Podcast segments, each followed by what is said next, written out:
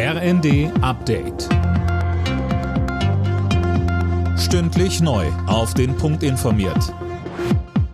Ich bin Silas Quiring. Guten Morgen.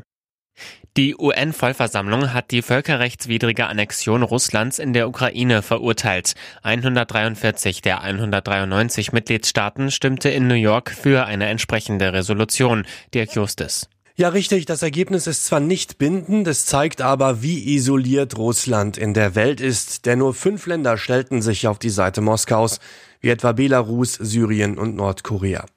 35 Staaten enthielten sich darunter China und Indien. US-Präsident Biden sprach von einer klaren Botschaft, Russland könne einen souveränen Staat nicht von der Landkarte löschen. Im Bundestag steht heute zum ersten Mal das Bürgergeld auf der Tagesordnung. Es soll ab Januar das bisherige Hartz-IV-System ersetzen, mit weniger Sanktionen und höheren Bezügen. Weiteres Thema ist die Wohngeldreform. Geplant ist, die Sätze zu erhöhen und den Kreis der Berechtigten auszuweiten. Beraten wird auch über die geplante Energiepreispauschale für Rentnerinnen und Rentner in Höhe von 300 Euro.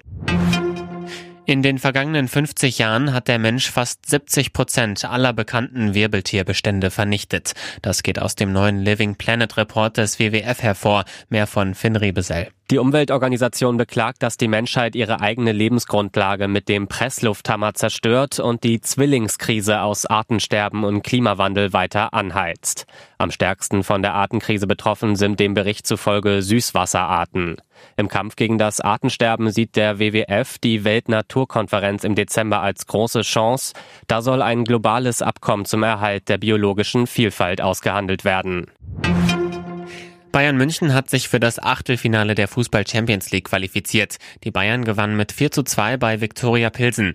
Bayer Leverkusen unterlag dem FC Porto mit 0 zu 3 und Eintracht Frankfurt hat mit 2 zu 3 bei Tottenham Hotspur verloren. Alle Nachrichten auf rnd.de